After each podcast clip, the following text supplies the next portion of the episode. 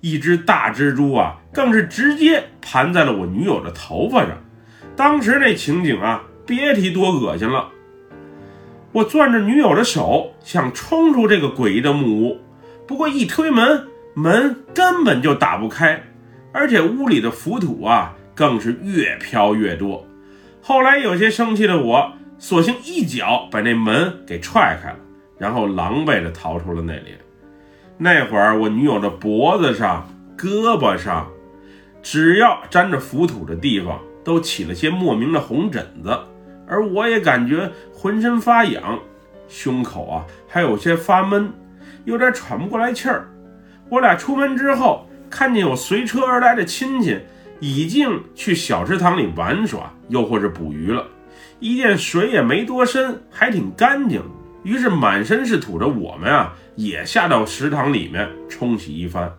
不得不说，虽然刚才的一幕啊很是尴尬，不过一下水之后。我女友显现出来的丰满诱人身材，还是让我激动不已的。我俩不仅把身子泡在了池塘的水里面，还顺便啊把头发给洗了一下。当时浮土在池塘的水面上竟然飘起了油花，搞得我啊很是奇怪。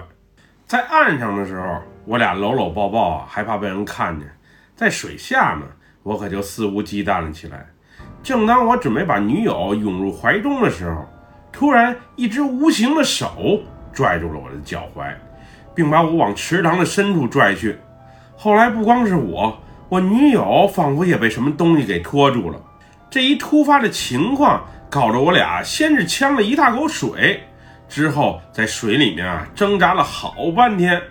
那一刻，我从小到大的记忆仿佛在脑海里啊都过了一遍。躺在妈妈的怀抱里喝奶，骑在爸爸的肩膀上出游，上学的时候因为不做作业被老师打，和女友啊从相识到相恋的点点滴滴，在那一刻我是特别的遗憾，今生可能就要和一切说再见了。当时我女友啊已经都闭上了双眼，仿佛失去了意识。就在我已经认命了。对这个世界说再见的同时，突然一条大蟒蛇从水里窜出，推着我俩使劲的往上拱着。那股力量别提多大了。刚开始拽着我脚踝的手啊，还在与大蟒蛇较量着力量。后来大蟒蛇强大的爆发力，让那只无形的手彻底放弃了抵抗。毫不夸张地说。当时我和女友啊是被那条大蟒蛇一下给推出了水面。后来在场的亲戚说，那条大蟒蛇得有椰子树那么粗，更是身长数十米，身上不仅有霸气的纹路，而且一点儿还没有伤害人的样子。我一被推出水面，就立马清醒了过来，而我女友则因为呛了不少的水。在拖到岸上抢救一番之后，才逐渐恢复了意识。原本大家都玩得挺开心，不过此后因为这惊奇的一幕，瞬间安静了下来。当时我妈还怕儿媳妇有事儿，心里不踏实，非要叫车送她去医院一趟。后来我女友啊自己说没事儿，大家才放心下来。此后，一个当地的村民见我们一群人围在这里啊，好心的问了一下情况。你们一大群人干嘛呢？怎么聚在这里呀？我们刚才在树下乘凉呢，没想到有人溺水了。好在一条大蛇相助，不然后果啊是不堪设想。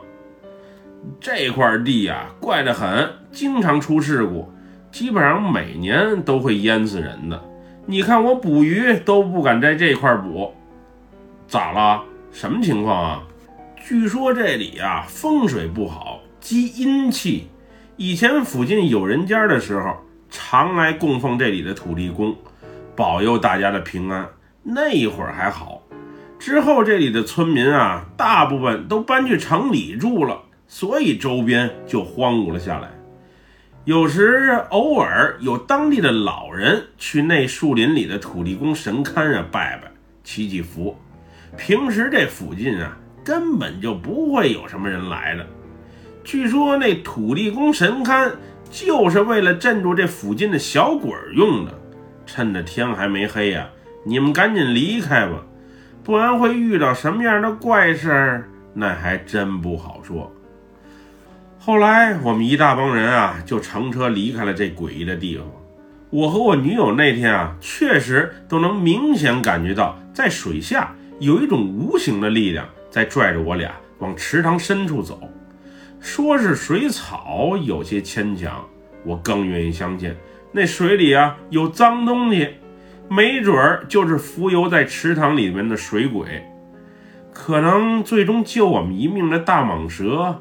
就是土地公的化身吧？要不是他，可能我俩刚订完婚，都来不及开始幸福生活，就草草结束一生了。以后这种陌生的地方，还是不要乱窜比较好，不然招惹到什么东西，最终再丢了命，那实在是太不值当了。本期故事就和大家分享到这里，喜欢六哥故事的朋友，千万别忘了点赞和关注哟。咱们下期节目再见。我们来拜拜萨瓦迪卡。